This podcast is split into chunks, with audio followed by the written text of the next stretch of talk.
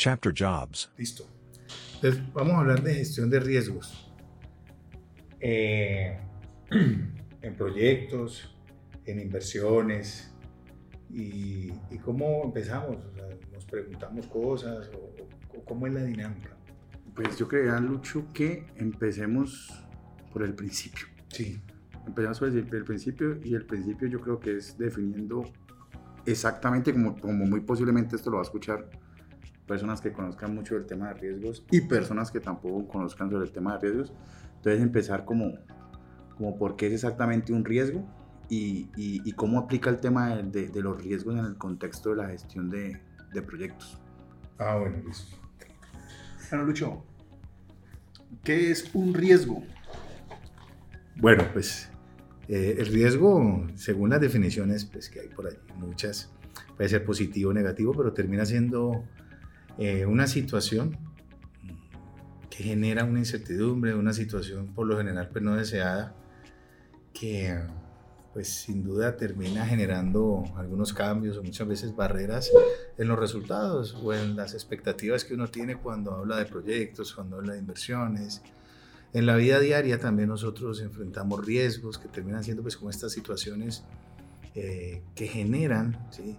eh, o que ponen digamos muchas veces como, como, como, unos, como unos obstáculos a, a esos logros, a, a ese deseo que tenemos en, en, en nuestro trabajo y, y, en nuestras relaciones. Lucho, ¿y por qué? Yo no sé, digamos que ya es una opinión personal, es porque muchas veces el tema de la gestión de los riesgos eh, veo que dependiendo del país, del contexto del país, así mismo su aplicación, es decir, por ejemplo, si uno va a Estados Unidos, la gestión de los riesgos es mucho más controlada y son mucho más juiciosos en gestión de los riesgos que, por ejemplo, Colombia, comparándolo con esos dos contextos. ¿Por qué podría llegar a ser eso? Vale, esa, esa pregunta es interesante porque mira que, por ejemplo, Latinoamérica, en ese proceso de recolonización, nosotros eh, venimos extrapolando ciertos modelos y obviamente pues el modelo para nosotros siempre es el modelo pues americano. Y ellos vienen trabajando eh, de manera más juiciosa en la gestión de riesgos porque ellos tienen un modelo de transferencia de riesgos o de pólizas un poco más evolucionado. Eh, eso ha hecho que, por ejemplo, estas compañías de seguro eh, exijan, por ejemplo, a sus clientes, exijan a los generadores de riesgo información, data, y por esta razón es que en este país, por ejemplo, eh, el análisis de riesgos se aborda con seriedad el análisis de riesgo se aborda desde otra dinámica, con otra dimensión, y son más juiciosos en el ejercicio, son más juiciosos haciendo la tarea. Ok, perfecto. ¿Y cómo podríamos, digamos que nosotros, desde Colombia, ¿no? Desde Colombia, llenar esa brecha que nos hace falta de pronto para hacer una gestión de riesgos como la, como la hacen en Estados Unidos? De acuerdo. Mira que Colombia de a poco ha ido creciendo y, y ha, se ha ido encaminando en esta misma tendencia. Vemos hoy compañías... Eh, de transferencia de riesgo o compañías aseguradoras que vienen trabajando de la mano con sus clientes y de a poco hemos estado tratando pues como de equiparar eh, esos vacíos y, bueno, es un proceso un poco largo, pero, pero la curva digamos que, que ya estamos en ese proceso.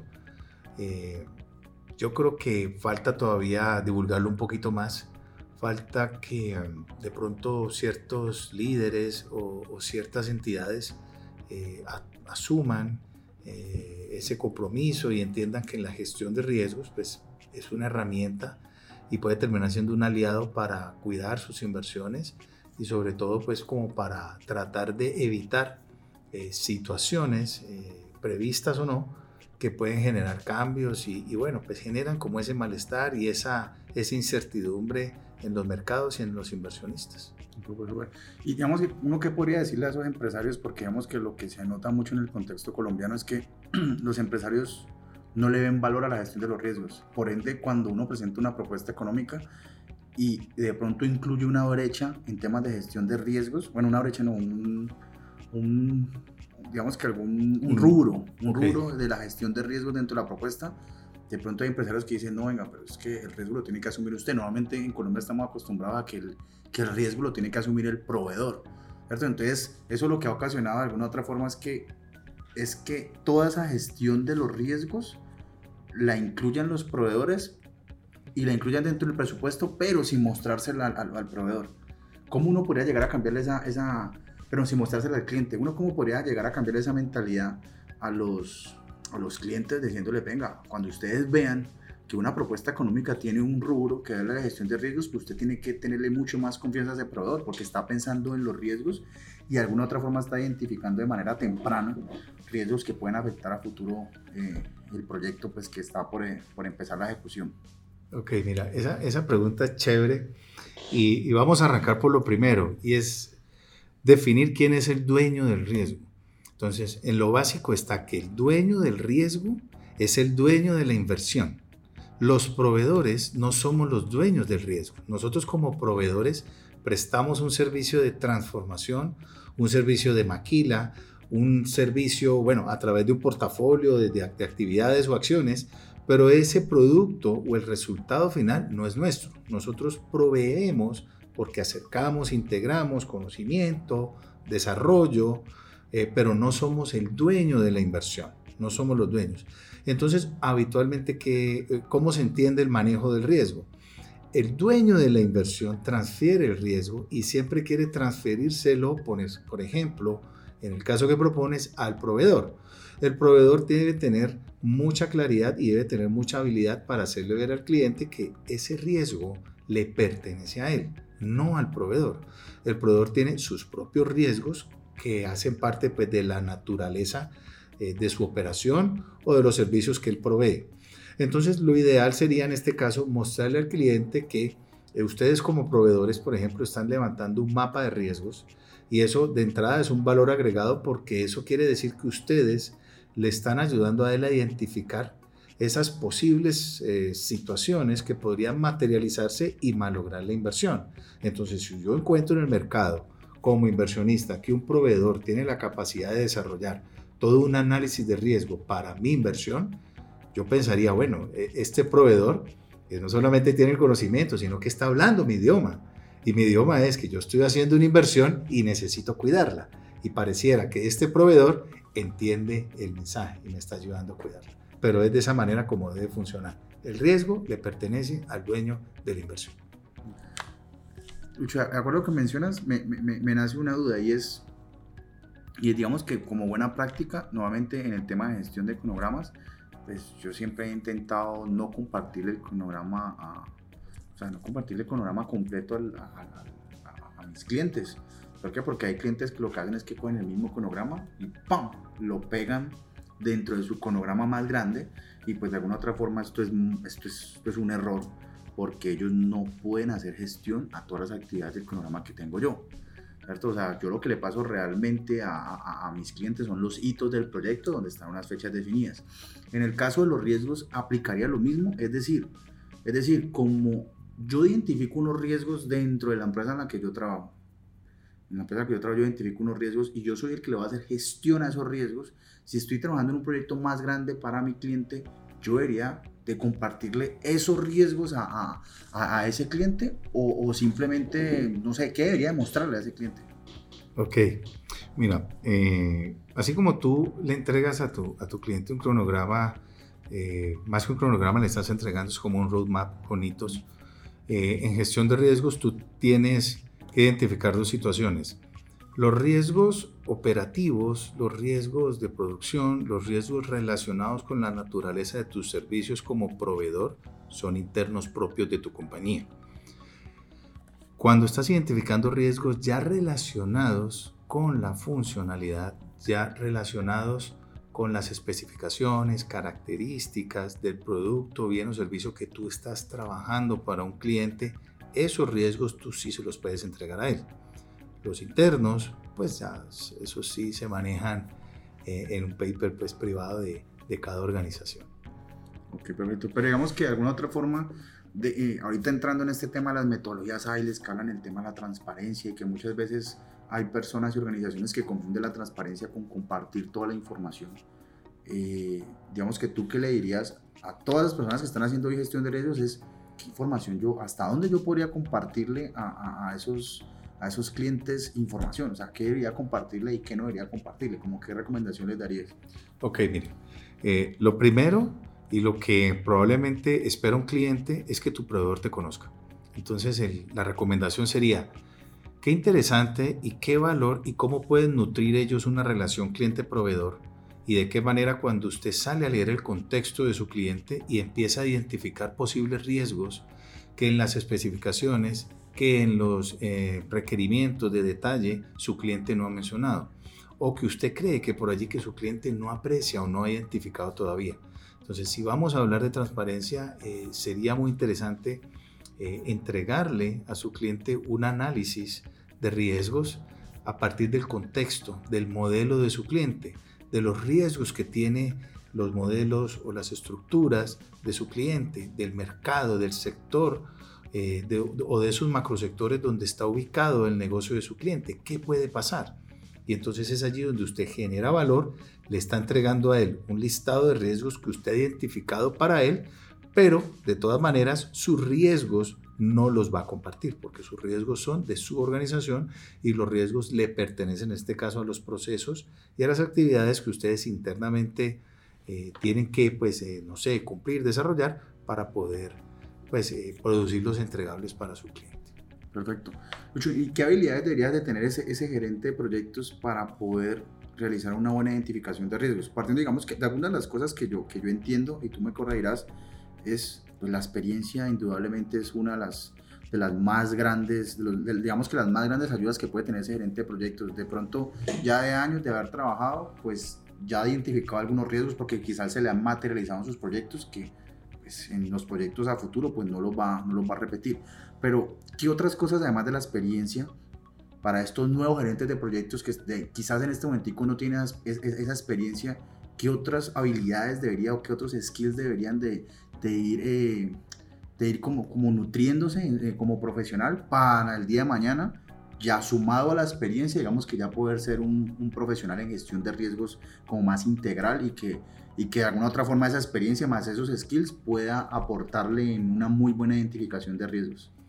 Ok, mira, chévere y esto es una respuesta para, para aquellas personas que tienen en su mente esa, esa idea de convertirse en un gerente, en un gestor de, de riesgos, en un auditor de riesgos. Y mire, lo, primero es, como lo conversamos con estudiantes en varias universidades, es vivir el rol. Un gerente de proyecto o un gerente de riesgo debe estar enfocado en el análisis de contexto. La experiencia, como tú mencionabas, obviamente es un factor determinante y, y, pues termina, entre comillas, facilitando la labor. Pero cuando uno está en proceso de formación, ¿cómo? ¿Cómo? Es decir, ¿por dónde empezar? y es leer contexto. El contexto es lo que determina eh, la fuente de los riesgos, la generación de los riesgos, el analizar los riesgos y es lo que también nos permite a nosotros recoger la data para tener eh, información y poder levantar una probabilidad, poder levantar un impacto. Entonces lo primero es contexto. ¿Dónde está ese contexto? Está en revistas, en periódicos, en noticieros, y eh, ahora en redes sociales, cada una de estas fuentes tiene su propia cuenta. Entonces yo, por ejemplo, le sugiero mucho a los estudiantes que sigan la cuenta, por ejemplo, de portafolio en Instagram. Ellos cada dos, tres días postean noticias. Y solo con el titular, nosotros ya por lo menos tenemos una idea. ¿Ves? Entonces es esa la recomendación. Estar atento es de lo que sucede en nuestro contexto, de lo que sucede en nuestro alrededor, porque es allí donde está la fuente del riesgo. En el libro está el qué hacer. En el libro está herramientas, metodologías, eh, eh, talleres, plantillas. Y ok, eso es para, para hacer el día a día. Pero la imaginación y la fuente de riesgo estás en el contexto. Entonces es allí donde hay que buscar. Ok, perfecto. Y digamos que yo he notado que en muchos proyectos, en muchas empresas, el tema de gestión de riesgos lo aplican muy bien desde la planeación. O sea, son muy juiciosos en el tema de la identificación de riesgos, hacen un buen plan de respuesta a los riesgos, pero cuando ya arrancan la ejecución, viven en el día a día, apagando incendios. O sea, prácticamente a la hora de la verdad, ese plan de respuesta a los riesgos se queda en el papel, ¿cierto? Es muy bonito, queda muy bonito en el papel. ¿Qué le podemos decir a las personas que de pronto están viviendo eso? ¿Cómo podríamos fomentar de que ese tipo de cosas no ocurran? No ocurran, de que lo que realmente planearon en, en términos de respuesta a riesgo, pues realmente lo ejecuten y no simplemente se queda allí como un archivito o una hoja de papel que, que queda guardada. Sí, eso, eso es así y sucede mm, por ahí también, lo he visto en, varias organizaciones y yo creo que lo primero es tratar de identificar o de incluir dos cosas. Primero es trabajar muy bien los esquemas de comunicación y colaboración y participación y lo segundo es lograr identificar el estilo de cultura de la organización. Mm, por allí en los diferentes marcos y, metodologías para gestionar riesgos, mm, lo olvidan, ¿sí? Y se centran mucho en lo técnico, que está bien, de acuerdo, pero están dejando de lado eh, el factor que finalmente es el que nos lleva a vivir una gestión de riesgos de manera real. Y en la realidad, la gestión de riesgos se vive es en la comunicación y en la cultura. Entonces la recomendación sería incluir estos dos elementos para poder darle vida y poder realmente eh, tener los lineamientos, unas buenas líneas base para poder darle respuesta y poder ejecutar esos planes de respuesta a gestión que hemos desarrollado en la gestión de riesgos cuando estábamos por allá al inicio del proyecto en la planeación. Entonces esa sería pues como como e, el punto para reflexionar y empezar a incluir, y es pensar en la cultura de la organización y cómo es el esquema de comunicación y colaboración, de colaboración al interior de ella. Ok, entonces digamos que de alguna otra forma podríamos hablar de una gestión de riesgos emergentes, es decir, nosotros, nosotros hacemos una planeación inicial, pero realmente lo único que nos va a dar respuesta a, a si ese plan es verdaderamente es bueno, si ese plan realmente acoge muchas de las, de, las digamos que de, de, los riesgos que se pueden llegar a materializar es cuando el proyecto realmente empieza su ejecución. Entonces, a la hora de la verdad, la planeación de los riesgos sería emergente, es decir, cada vez que se materialice un riesgo o esté por materializarse, entonces uno tiene que estar ahí todo el tiempo estar haciendo gestión de riesgos, o sea, todo el tiempo estar volviendo a planear, pero ¿de qué? De lo que nos está diciendo en ese momentico eh, eh, la ejecución del proyecto. Eh, de alguna otra forma la gestión de los riesgos se vuelve como una gestión viva, ¿no? No es una gestión muerta en el sentido de que yo planeo y lo que planeé lo guardé y ahí quedó guarda, guardado. Lo mismo pasa en gestión de, los cronogramas, ¿cierto? También hay cronogramas que, que quedan muy bonitos, que quedan muy bonitos y que a la hora de la verdad, cuando ya empieza la ejecución, como que las personas no logran visualizar cómo incluir toda esa realidad del proyecto dentro del cronograma y a la final toman la decisión de simplemente no seguir actualizando ese cronograma porque, porque ya no, no, les parece, no les parece práctico. Entonces, eh, de alguna otra forma, eh, podríamos hablar de eso, de que ahorita, hoy, hoy por hoy, eh, la gestión de los riesgos es una gestión de riesgos emergentes, es decir, es una gestión de riesgos viva. Yo todo el tiempo tengo que estar tengo que estar visualizando lo que está pasando dentro del proyecto y estar actualizando y tomando decisiones frente a la gestión de los riesgos. De acuerdo, es así. Y como tú lo mencionabas, a ver, qué difícil es cuando uno trabaja en planeación y con inversiones y proyectos imaginarse el futuro. Entonces, cuando nosotros estamos levantando un cronograma, tenemos una representación ahora en el presente de cómo se va a desarrollar hacia futuro eh, las actividades. Y trabajamos con grupos eh, profesionales, eh, colaboradores de mucha trayectoria, de mucha experiencia, incluso al interior de la organización, donde nos dicen, ok, vamos a empezar a levantar las estimaciones en tiempo. Pero todo termina siendo parte de una imaginación, parte de algo que nosotros hoy creemos que va a funcionar de esa manera. Al igual sucede con los riesgos. Nosotros hoy creemos que los riesgos se van a materializar y que van a tener esta probabilidad y que van a tener este posible impacto pero lo que no sabemos realmente es si en efecto va a ser de esa manera o hace parte todavía de una representación que tenemos aquí. Entonces, por esa razón, la gestión de los riesgos se vive eh, en el día a día. Ahora, los impactos cambian, las probabilidades cambian, aparecen riesgos, desaparecen o pueden aparecer fuentes de riesgo o pues simplemente aparecen situaciones que no hacían parte de, de una lógica aterrizada o estructurada como en algún momento se presentó o se materializó la pandemia. Por allí alguien tenía algunas referencias, pero no sabía realmente qué iba a suceder. Eh, y algo que, que, sucede hoy es cuando estamos trabajando con una inversión o con un proyecto, nos dicen, ok, ponemos el riesgo de pandemia nosotros decimos, ok, sí, podemos ponerlo, pero lo que no podemos determinar hoy es con qué probabilidad vamos a poner ese riesgo y cuál va a ser el impacto. Hoy nos cuesta imaginarnos si realmente el mundo se va a volver a confinar o pues eh, la próxima pandemia va a tener un impacto diferente. Hablando, hablando del tema de pandemia, ¿cómo podríamos nosotros alinear el tema de la gestión de riesgos con el tema de la gestión del cambio? Entendiendo que en, pandemia noté muchas cosas y es que eh, las personas cuando sienten ese sentido de urgencia, cuando ven que algo está pasando malo dentro de la organización, digamos que ahí sí empiezan a correr en la solución de los problemas y cosas que quizás, que quizás en, en, en un ambiente normal, llamemos a la normalidad, lo que estamos acostumbrados a, a, ver, puede ser que se tardara seis meses, un año, ¿cierto? seis meses, un año. En pandemia ya en ese sentido urgencia muchas organizaciones sacaron proyectos que estaban proyectados en seis meses, un año, lo sacaron en dos semanas. En dos semanas he conocido dos casos de eso. Una empresa de tecnología, bueno, una empresa de tecnología, no, una, un área de tecnología que tenía un proyecto de, de, de a futuro que sus colaboradores trabajaran de manera remota. Entonces tenía dentro de su cronograma el tema de capacitación, de las herramientas, el tema de instalación de VPN, y era un cronograma de un año. Pero ya tenían esa planeación, pero llegó la pandemia y se demoraron dos semanas en hacer ese proceso. O sea, ahí impacta muchísimo el tema del sentido de urgencia, que normalmente en el sentido de urgencia se habla en el tema de gestión de, del cambio.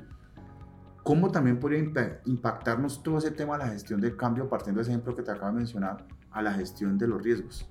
De acuerdo, mira que, que ese es un muy buen ejemplo para ver la, la capacidad de adaptabilidad y respuesta de, de, nosotros como, como ese humano útil pues para la sociedad. Eh, Ahora veníamos conversando acerca de un elemento que hemos venido trabajando y desarrollando desde hace tiempo con, con varios profesionales que nos acompañan pues en esta identificación y en este trabajo de, de, gestión de riesgos y es la cultura. La cultura es un punto fundamental y nosotros tenemos que tener la capacidad de, de reconocerla, identificarla al interior de una organización porque ese es un, es un, digamos que es un punto de partida o es el génesis de riesgos relacionados con la operación, riesgos relacionados con el funcionamiento, con el alcance y el compromiso y lo que puede ofrecer y, dar la organización.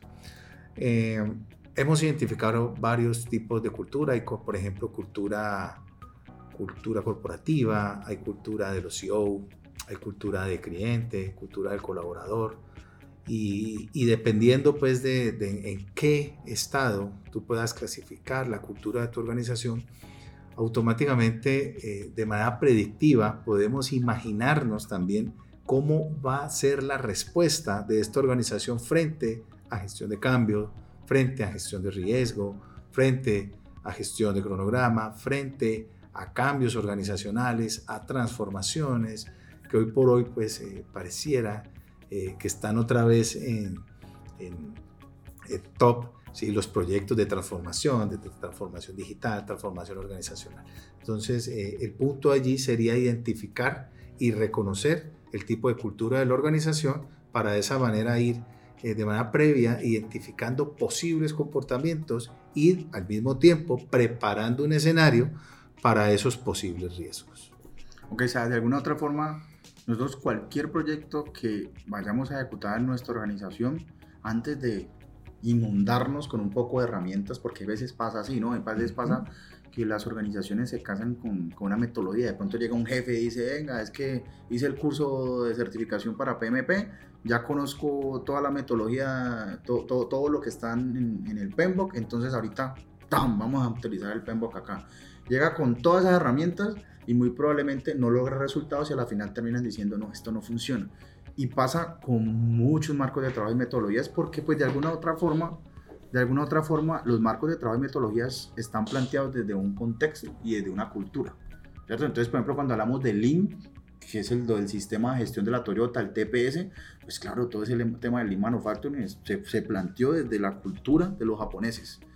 Entonces ya con nosotros traemos esas herramientas, porque eso es lo que pensábamos, ¿no? Que de pronto si utilizamos, utilizamos herramientas de Lean, utilizamos herramientas de Lean, entonces íbamos a lograr los mismos resultados de la Toyota.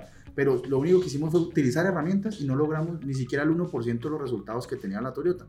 Entonces, en términos de gestión de los riesgos podría llegar a estar pasando lo mismo, ¿no? De pronto solamente nos enfocamos en el uso de las herramientas, pero no nos enfocamos en los temas de la cultura de la organización para poder que esas herramientas realmente se puedan adaptar a, a la organización.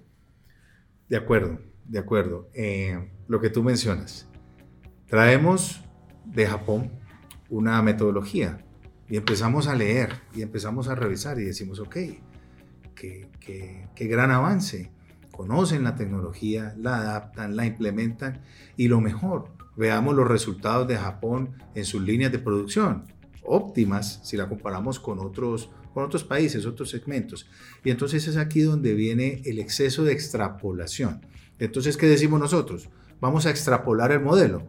Traigámonos las herramientas y todo el concepto de Lean Manufacturing a Latinoamérica.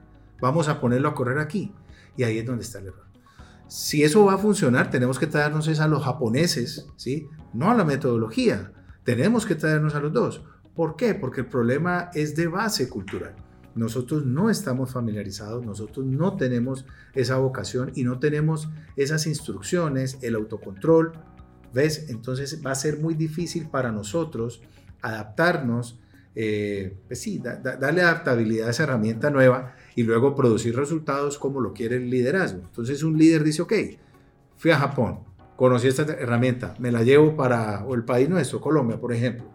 Ok, pero ¿por qué no tengo resultados? No, la herramienta no es el problema, es un problema de base cultural. Entonces yo creo que ahí es donde nosotros tenemos que, por eso siempre, identificarnos primero, luego de que estemos plenamente, eh, que nos podamos reconocer, decir, ok, miren, esta organización, por el perfil de los colaboradores, por el perfil de mis clientes, es, va a ser muy difícil que nosotros nos aventuremos en un, esquema lindo.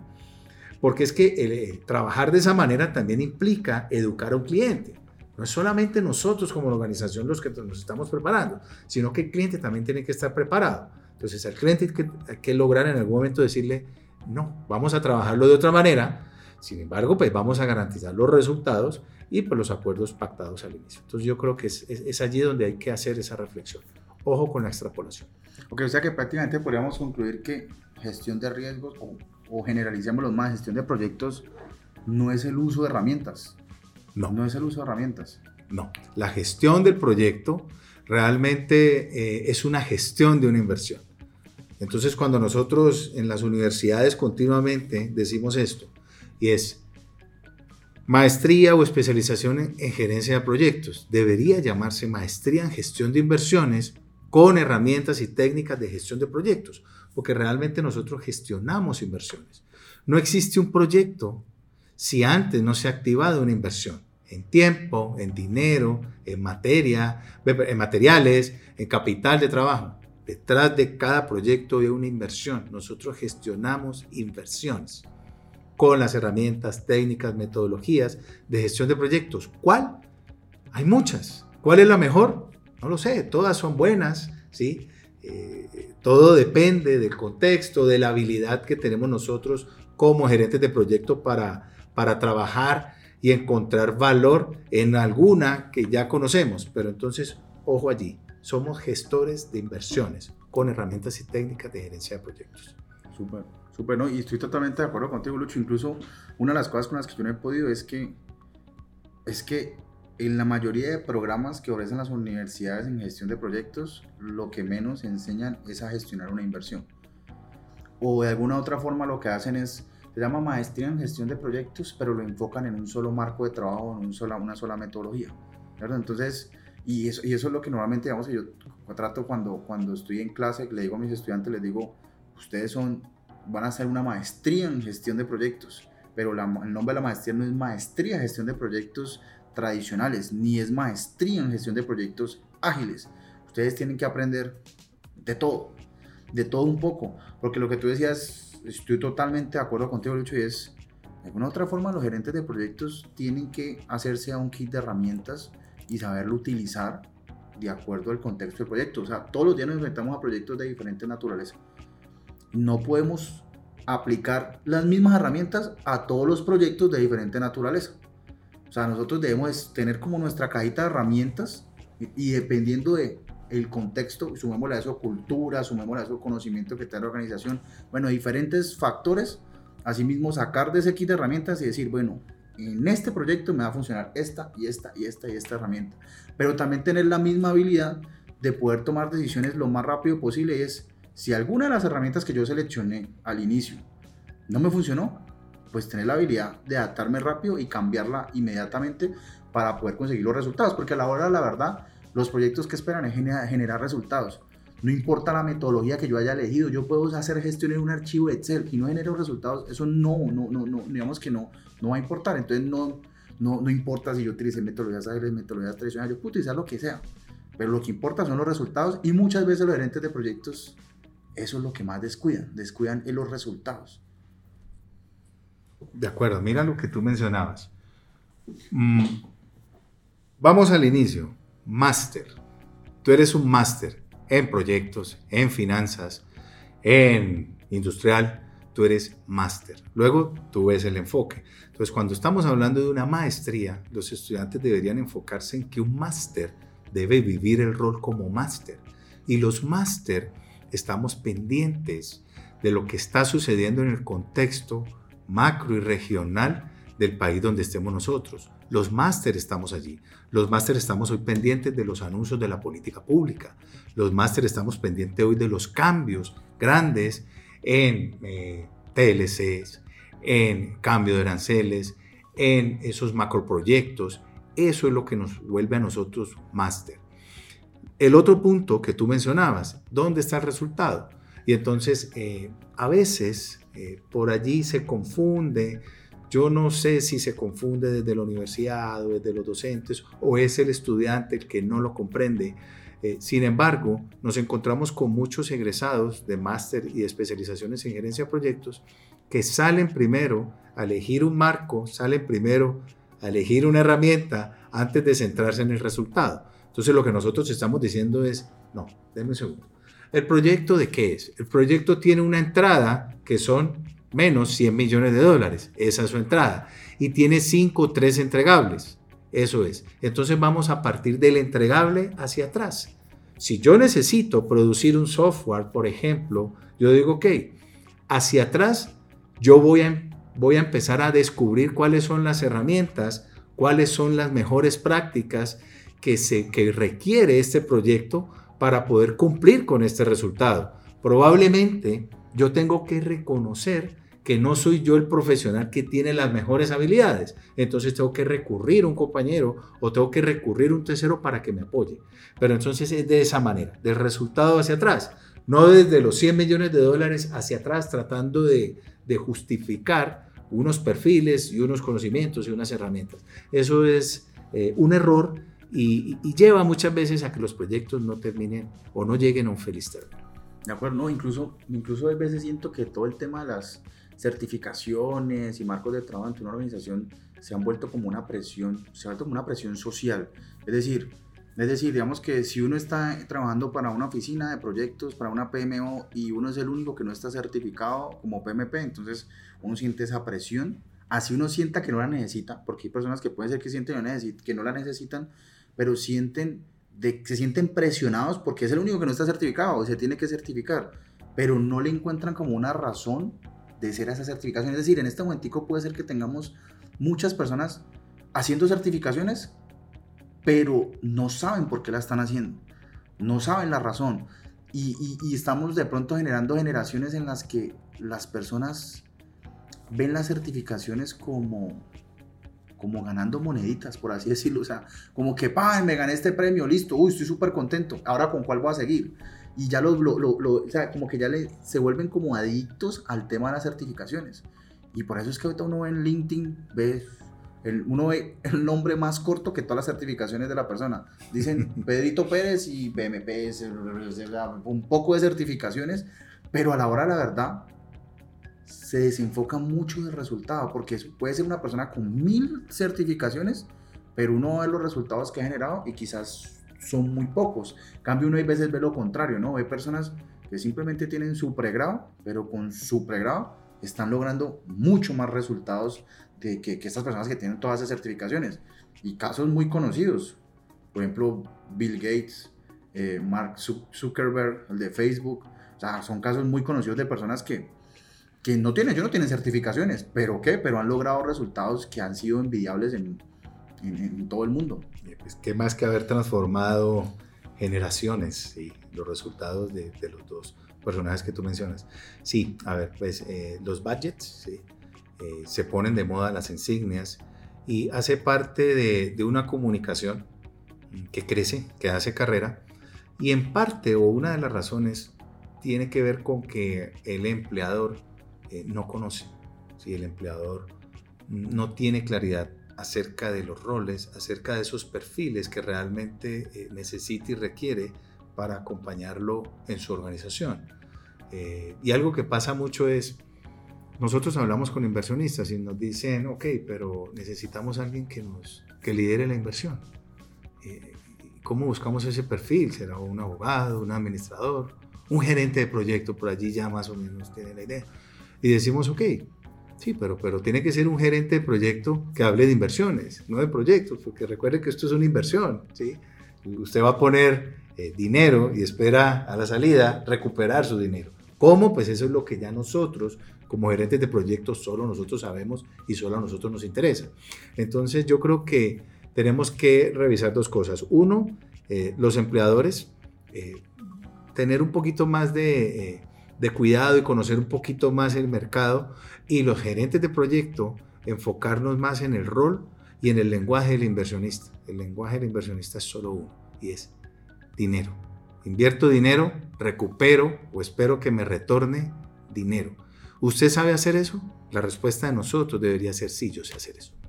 ¿Cómo? Ah, bueno, pues si quiere le explico. Pero, pero tengo un mapa de certificaciones, tengo un mapa de herramientas, tengo un kit gigante en múltiples idiomas, hago parte de tres, cuatro redes de gerencia de proyectos globales grandes. Es decir, ¿cómo lo hago? Pues me pertenece, pero su lenguaje se habla dinero. Perfecto, y, pero es increíble que la mayoría de gestores de proyectos el tema financiero no lo manejan muy bien.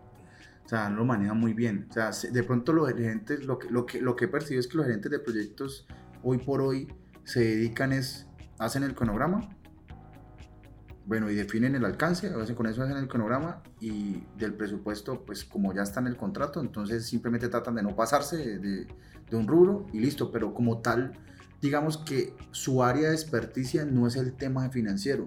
¿Tú crees, Lucho, de que eso, digamos que debería ser algo que deberían fortalecer los gerentes de proyectos, es decir, tomar cursos, no sé, hacer cualquier cosa, pero para fortalecer ese skill financiero de que, de que todo lo vean a, través de los, de los números.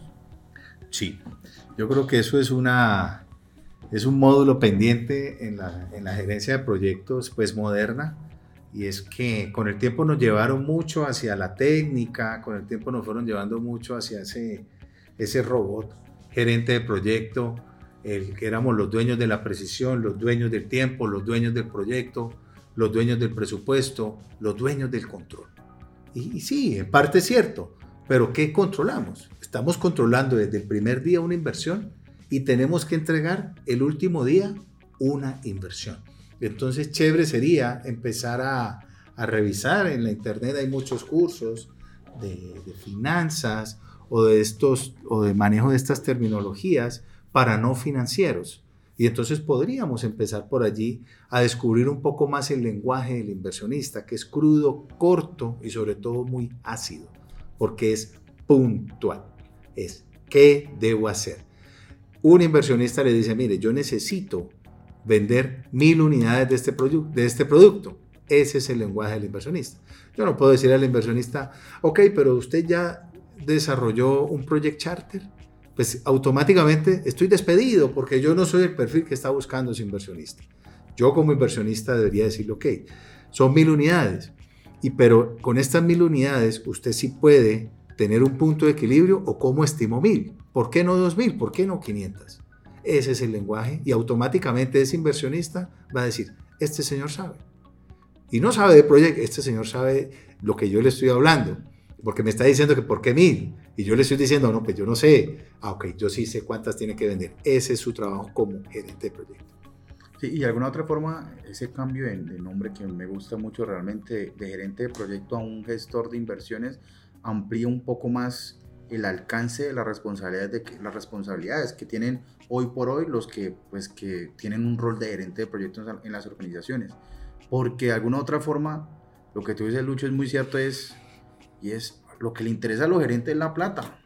Es la plata, o sea, al, al, al a un gerente no le interesa, a un CEO de una compañía no le interesa si, si uno hizo el acta de constitución, si tiene una ADT con, con buenas prácticas, si definió bien el alcance del proyecto. No, es lo que le interesa es que, entonces no solamente es que entregue el producto, sino que realmente ese producto eh, eh, por el cual nació el proyecto, pues esté generando los rendimientos que pues es que la organización espera. Y yo creo que eso esa es la falla en que hoy por hoy estamos viviendo y es porque los gerentes de proyectos se han acostumbrado a que recibimos lo que tenemos que hacer, simplemente gestionamos la construcción de ese producto y a la final entregamos, pero ese es, ese es el alcance de los gerentes de proyectos hoy por hoy. Es decir, no estamos dentro de ese proceso de innovación donde nace la idea, donde nace la idea, sino que ya no llega la idea a la muchos, a muchos, hay otros que tienen la posibilidad sí de participar en esos procesos de innovación, pero a muchos simplemente nos dicen, vea, este es el proyecto que tiene que ejecutar, se gestiona con las buenas prácticas, entregamos y ya ahí terminó nuestro rol. ¿Cuál es el problema de eso? Que muy probablemente muchos productos hoy en día que no tienen ningún sentido. Hay muchos productos hoy en día que se entregaron y no se están utilizando. No se están utilizando. ¿Por qué? Pues como de alguna otra forma no se está, esos gerentes de proyectos no están gestionando una inversión solamente están en una pequeña parte del proceso, pues no puede gestionar si realmente todos los procesos que se hicieron antes de iniciar el proyecto, pues se hicieron de una manera correcta y ya posterior a la entrega hacia que el cliente pudiera utilizar el producto o servicio, se están haciendo de una manera, de una, manera correcta. Yo siento que muchas veces en esa transición de la finalización del proyecto a, a la operación como tal, el gerente de proyecto siempre está aislado. O sea, el gerente de proyecto entrega y se lo entrega a la operación y la operación ya empieza a ir por sí solo a, empezar a implementar el producto y ahí es donde, donde ya se empiezan como a generar, generar unos, unos problemas que muy difícilmente las organizaciones logran salir adelante de eso y por eso se han de utilizar muchos productos. Yo he conocido casos de muchos productos, servicios que se han dejado de utilizar, es por esos procesos de transición, de esas transiciones que nunca, nunca se que hacen. Entonces me gusta mucho el nombre a gestor de inversión porque le amplía el alcance a esos gerentes de proyectos que hoy en día solamente se dedican a recibir la idea, a ejecutarla y entregar y ya. De acuerdo, además de que le devuelve un criterio que nos pertenece a los gerentes de proyectos. ¿sí? Y tenemos un criterio, un criterio desde lo funcional, pero ya desde lo funcional eh, alineado con la inversión. Y entonces, lo que tú mencionas ahora de los productos, mm, es probable que al interior de la organización, esa inversión active una cantidad de, nuevos requerimientos. Pero entonces cuando uno tiene realmente un criterio y dice, ok, pero no, volvamos a la inversión. Probablemente la inversión nos va a dar la respuesta y nos va a entregar y nos nos va a devolver que muchos de esos productos que creíamos no son necesarios. No son necesarios. Y que con el equipo que tenemos sí podemos lograrlo. Y que no tenemos aquí gente con probablemente cinco o tres certificaciones. Eh, y esa era la idea al inicio, pero decimos, ok, esta, eh, este equipo no las tiene, de acuerdo, pero sí tiene resultados en otros proyectos. Es decir, con este equipo lo podemos lograr. Entonces volvemos un poco, eh, e, e, ese trabajo lo volvemos un poquito más simple y nos enfocamos más en el resultado que en las razones, que en, esos requerimientos, que en esos perfiles, que en esa cantidad de procesos que muchas veces tienen que activarse para poder producir algo. ¿sí? Entonces, el discurso un poquito más simple y, más alineado con el deseo del inversionista y con más criterio para generar valor. Porque si nos volvemos unos ejecutores, los ejecutores no generan valor, porque ellos están allí para eso, para ejecutar. ¿vale? Y entonces están como en una cajita negra, ejecute, ejecute, ejecute. Ellos no generan valor. Entonces, si estamos por fuera, sí. De acuerdo, de acuerdo, de acuerdo. Incluso me pone a pensar, Lucho, de que de que alguna otra forma los gerentes de proyectos hoy por hoy eh, les importa mucho más la imagen que los resultados. ¿Por qué? Porque muchos, muchos no están generando resultados, pero les interesa más si se reúnen con, su, con, con otro gerente de proyectos eh, mostrarle que hizo la mejor gestión, que hizo el mejor seguimiento con el mejor cronograma. Su cronograma tenía todas las metodologías, toda la, todas las buenas prácticas, eh, hizo una ET con todas las buenas prácticas, hizo un presupuesto con todas las buenas prácticas y eso es lo que le interesa mostrar. Pero venga, ¿qué resultados generó el proyecto? No, ninguno, pero lo gestioné con buenas prácticas. Mm. Entonces, como que de alguna otra forma, esos gerentes de a muchos, no, no quiero generalizar, pero la mayoría de gerentes de proyectos eh, eh, se interesan mucho en la imagen. En la imagen, o sea, ya tenemos gerentes de proyectos que gestionan desde la imagen y no desde el resultado. Incluso de alguna otra forma, de alguna otra forma, eh, cuando, cuando están haciendo seguimiento, que es lo que tú decías ahorita, es de pronto nos vendió la imagen de que los gerentes de proyectos son los que ejercen el control sobre el proyecto y si algo se sale del control, entonces es culpa del gerente de proyectos, es culpa del gerente de proyectos, entonces el gerente de proyectos para gestionar desde la imagen, porque muchos gestionan desde la imagen, si el proyecto tiene una variación, miren a ver cómo la acomodan. Entonces empiezan a mirar las actividades, venga, esta actividad, ah, no está terminada, ah, pero coloquémosla como terminada, que igual se acaba la otra semana, entonces ahí está. Entonces ahí acomodan más o menos el indicador para que les dé. Pero esto a la hora de la verdad, esto, no es gestión de proyectos, la gestión de proyectos es realmente mostrar la realidad del proyecto para poder tomar decisiones. ¿Para qué? Para tomar decisiones para generar los mejores resultados. De acuerdo, y mira eso que tú mencionas ahora. Eh, ¿Cuál es la mejor gestión? Para un inversionista, la única buena gestión es la que produce el resultado esperado. Para todo lo demás, no hubo una buena gestión. Y tiene sentido. Tiene sentido porque, a ver, vamos al inicio nuevamente. Si yo soy un inversionista y le voy a entregar a un equipo una inversión, yo que entiendo como salida positiva el cumplimiento del resultado. Si la gestión estuvo mal o si la gestión estuvo acertada, probablemente yo que voy a, a pensar, bueno, después voy a sentarme a evaluar cómo gestionar, pero porque ya tengo mi resultado pero si yo no obtengo el resultado esperado, yo no voy a poder creer que un inversionista diga, ok, usted hizo una muy buena gestión, qué pesar que los resultados no se dieron. No, eso no existe. Y eh, aquí hay algo que es duro contra la gerencia de proyectos y a veces es injusta y nos cuesta durísimo. Y es que el inversionista muchas veces no acepta la materialización de los riesgos. No lo entiende con facilidad. No lo entiende. A ver, ¿de qué estamos hablando? Tenemos una muy buena gestión. Estamos cerca de cumplir con los resultados planeados, pero se han materializado tantos riesgos conocidos que nosotros habíamos presentado antes del inicio del proyecto. Sin embargo, el inversionista siente, cree que pudimos haber hecho algo más, cuando pareciera que los riesgos, por su importancia, por su impacto, eh, no, nos dejaban eh, capacidad de maniobrar o, de cambiar esos resultados. Eh, allí en ese caso pareciera que es injusto, pero el gerente de proyecto también se califica como un mal gestor porque no entregó resultados. Entonces la conclusión es, lo único que habla bien de un gerente de proyecto es el resultado. Por eso volvemos a, a lo que estábamos conversando hace unos minutos, es enfóquese en el resultado. A usted lo evalúan es por resultado. Somos un médico. Cuando usted va a un médico, ¿qué le dice? Mire, estoy enfermo. ¿Qué le dice el médico? Yo necesito curarlo. Si usted se cura, ¿usted cree en el médico? La respuesta es, pues, probablemente sí. Pero si usted no se cura, ¿usted qué va a decir? No, pues e-, ese médico no sabe o probablemente estaba, me, me, recetó mal. Usted no vuelve donde ese médico. Lo mismo pasa con nosotros los gerentes de proyecto. Quiero un resultado y eso es lo único que nos da a nosotros la razón, el resultado. Perfecto.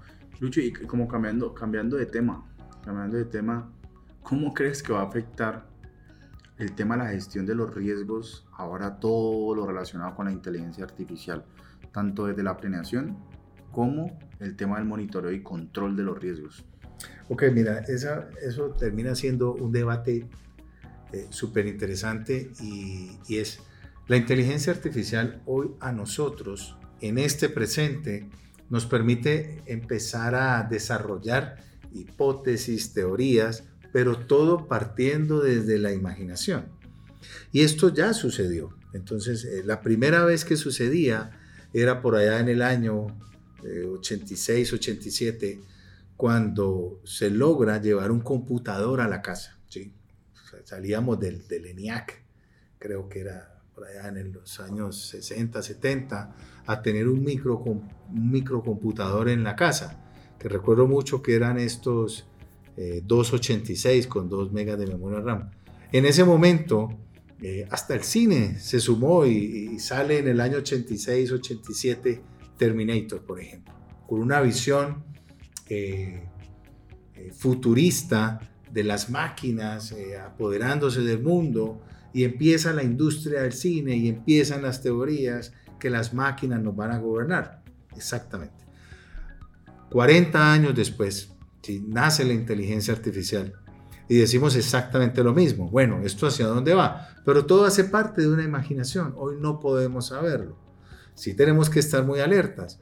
Y eh, por allí hay unos resultados hoy de que la inteligencia artificial está, eh, entre comillas, reemplazando algunos roles que cumplía el ser humano, roles laborales, eh, trabajos, rutinas, periodistas que ya no hacen parte de los equipos de redacción porque están siendo, pues sí, reemplazados por la inteligencia artificial. Esto ya pasó, esto ya pasó, ya pasó alguna vez y eh, se, vive, o se vivió en ese momento, en los años 60, 70, cuando empieza la profesionalización de los, de, de los humanos que en ese momento prestábamos servicios para las industrias. Y es, mm, en los años 80, ya era muy diferente ser o no un profesional. Y entonces esta gente que no era profesional empezó a salir del mercado, ya no era atractiva, ya era obsoleta, ya estaba vetusta y las organizaciones grandes empiezan a creer en, ok, no, yo ahora voy a contratar un profesional que se llama contador, uno que se llama ingeniero, uno que se llama administrador, uno que tiene una especialización en finanzas. Y esto ya sucedió. Nosotros ya hemos vivido este tipo de situaciones. Entonces el, mensaje aquí es, riesgos sí va a haber, por supuesto, y hay riesgos relacionados con la legitimidad de lo que escribe la inteligencia artificial. Y entonces yo creo que aquí es donde, donde hay un riesgo grande, y es en qué momento lo que escribe la inteligencia artificial se vuelve legítimo, se vuelve algo eh, válido, algo que la gente o la humanidad debe respetar. Eso es la opinión de quién. ¿Quién opina allí?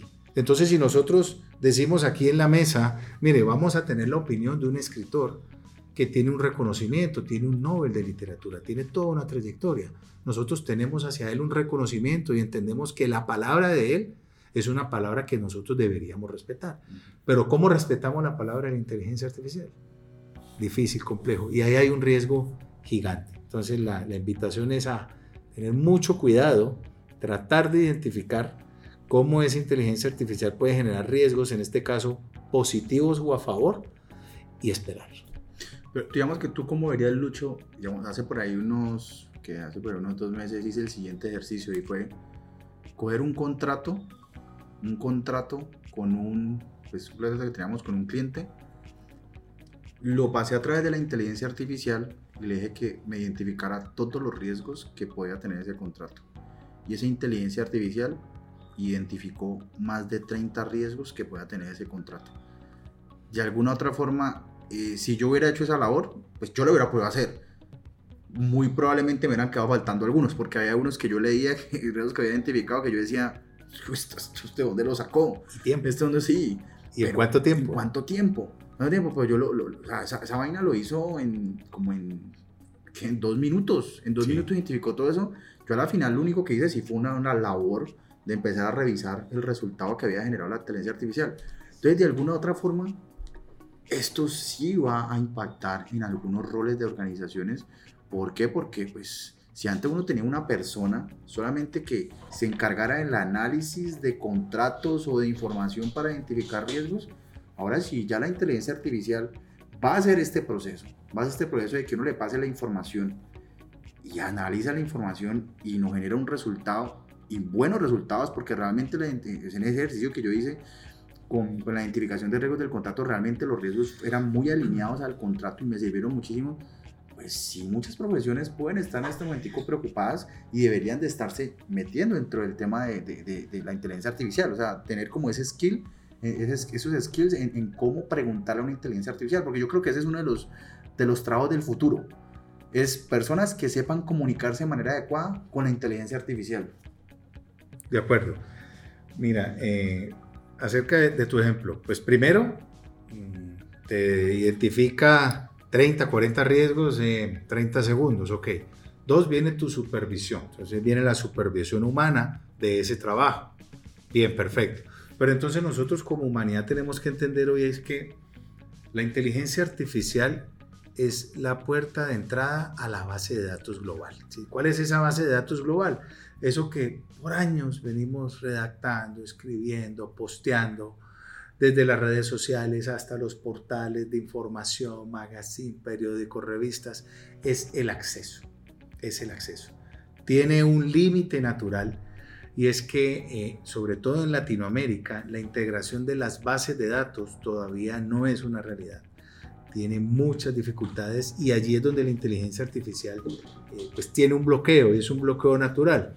Pero hacia adelante, eh, seguro esas, esas integraciones y esa, interoperabilidad de estas bases de datos eh, se va a lograr y esa inteligencia artificial va a tener acceso pleno a toda esta información y obviamente pues todo pensado desde la buena fe en que va a ser para producir información para evolucionar. ¿sí? pero sí hay ciertas eh, por allí eh, roles que sí pueden estar hoy en riesgo y algo que mencionaba uno de los directores de banco de estos bancos digitales de estos bancos pues emergentes o billeteras digitales era que ellos lo habían entendido muy bien y era para operar ¿sí? no necesitamos tanto humano ¿sí? Eh, necesitamos es más servicios que se puedan desarrollar, de gestionar y controlar de manera automática. Y aparece la inteligencia artificial como tratando de darle la respuesta y la razón a este pensamiento que ellos tenían y sin duda pues son bancos que no van a contratar más personas. Oh, rayos. No, indudablemente sí. Yo creería que todas las profesiones que de alguna u otra forma eh, su, su, responsabilidad principal es, es, es como leer mucha información o revisar mucha información, analizarla y de eso sacar una, sabemos analizarla y de eso sacar un resultado. Esas profesiones son las que hoy por hoy muy probablemente deberían de estar preocupadas. ¿Por qué? Porque eso es lo que está haciendo la inteligencia artificial. Aunque el tema de la inteligencia artificial no es algo que sea nuevo, ¿no? Ahorita, ahorita con todo este mundo de la inteligencia artificial, ahorita todo lo estamos llamando inteligencia artificial. O sea, todo. Por eso tenemos aplicaciones que ya la conocíamos desde hace mucho tiempo y simplemente le están colocando que esto tiene inteligencia artificial como, como, como una estrategia de marketing para que las personas la, la, la utilicen. Eh, pero, pero, pero sí esas profesiones que, requieren, o sea, esas, profesiones que, hacían una gran cantidad de análisis, sí deberían de pronto estar preocupadas porque, todo el tema de machine, learning que utiliza la inteligencia artificial, pues los podría reemplazar el día de mañana. Incluso hace poco leía un artículo de, una clínica en los Estados Unidos que ellos en, tema de pandemias empezaban a analizar muchas imágenes de pulmones con COVID y pulmones con, pulmones con neumonía y pulmones con bronconeumonía. Se las pasaron todas a la inteligencia artificial. La inteligencia artificial aprendió cómo, o sea, cuando uno le entrega las imágenes ya categorizadas, que uno le dice, venga, todas estas imágenes que están acá tienen categoría de COVID, todas estas imágenes de acá tienen categoría de pulmonía, todas estas imágenes de acá tienen categoría de bronconeumonía, pues ya la inteligencia artificial aprende a cómo identificarla y ya al día de mañana simplemente le pasamos una imagen y la inteligencia artificial ya nos va a decir, nos va a decir, hey, eh, nos va a decir, vea, este, este, este, es el resultado que quería tener, que, tiene la persona. Y eso va a pasar con muchos procesos. Hoy por hoy tenemos muchas personas, organizaciones que, que hacen eso. O sea, simplemente aprendieron ya de un modelo que muy posiblemente es muy repetitivo y toman una decisión a partir de ese modelo que es muy repetitivo. Y ya una inteligencia artificial lo podría, lo podría hacer el día de mañana. Y en el término gestión, en, en, en, el tema de gestión de riesgos, yo creo que, que más que reemplazar a estos gestores de riesgos, se va a volver una herramienta fundamental. Una herramienta en que, en que si una organización alimenta las lecciones aprendidas a una inteligencia artificial, del día de mañana simplemente esa inteligencia artificial le vamos a entregar el contexto del proyecto y nos va a identificar todos los riesgos partiendo de ese contexto que le estamos entregando. No, genial. Imagínate la, la gran herramienta y la gran ayuda que nos ayudará a, interpretar cuáles son esas situaciones de incertidumbre, cuáles son esos riesgos y cómo nosotros como gerentes de proyecto, gerentes de riesgo podemos entonces a partir de esa información empezar a desarrollar análisis. Va a ser realmente eh, un gran aliado la inteligencia artificial y, bueno, aquí hay algo importante, recuerden que tener todo el mapa, tener toda una gestión de riesgos no es sinónimo que el proyecto o la inversión vaya a ser exitosa. Lo único que estamos diciendo es, ya sabemos lo que posiblemente puede suceder con esta probabilidad, lo que posiblemente puede pasar con que va a ser ese impacto. Sin embargo, las estrategias para, para controlarlo, para evitarlo, no es, están fuera de nuestro alcance. entonces, eso es importante porque a veces el inversionista siente que cuando ya tiene todo su mapa de riesgos, entonces casi que su inversión es un éxito. No, cuidado allí. Entonces, bienvenida a la inteligencia artificial y seguro pues que en unos 5 o 10 años vamos a estar hablando de, ya sin tanto miedo, eh, de cómo nos ha venido transformando la vida eh, en razón eh, de nuestra comodidad, en razón de poder enriquecer y generar valor desde nuestros roles profesionales. No, y puede ser que en cinco años no estemos hablando nosotros, que esté hablando la inteligencia artificial. También puede ser, puede ser. puede ser. De hecho, y si las, si las personas pues, que nos lograron escuchar a través de este podcast quisieran saber más información sobre el tema de gestión de riesgos y, y quisieran de alguna otra forma tener una comunicación contigo eh, pues para saber más de, de estos temas y, y, de los y para saber digamos que de pronto a futuro cuáles serían los podcasts que muy posiblemente eh, vamos a grabar eh, ¿qué invitación les harías a ellos en este momentico? Bueno, no, gracias por la, por la invitación Raúl, por el espacio y mira, lo primero es, nosotros hemos desarrollado una guía que se llama la Guía de Gestión de Riesgos para Proyectos e Inversiones. Es una guía eh, que está dando hoy muchos resultados. estamos trabajando actualmente en Colombia y en un par de países más. Eh, es una guía que les puede dar a ustedes eh, mucha línea y mucha, mucho herramientas, eh, para apoyar su gestión, para poder comprender realmente qué es un riesgo, cómo mitigarlo, cómo tratarlo. Eh, tiene todo un mapa de recomendaciones cuando usted está hablando de inversiones en startup para tratar de mejorar esos resultados. En esa guía eh, usted podría encontrar la información pues, que requiere y darle ese complemento a su perfil profesional. La guía se encuentra publicada en rixtoolsbm.com y en nuestra página de chapterjobs.com, en la sección de artículos, ahí nosotros eh, usualmente publicamos artículos relacionados con la gestión de riesgos en proyectos, en inversiones, eh, y lo que hacemos es integrar el conocimiento y el recorrido de los profesionales amigos que trabajan con nosotros en ese intercambio de, de conocimiento. Entonces los invito a que conozcan y bueno, pues seguramente vamos a estar por aquí en otras podcasts con Raúl. Listo, muchas gracias a todos y un saludo.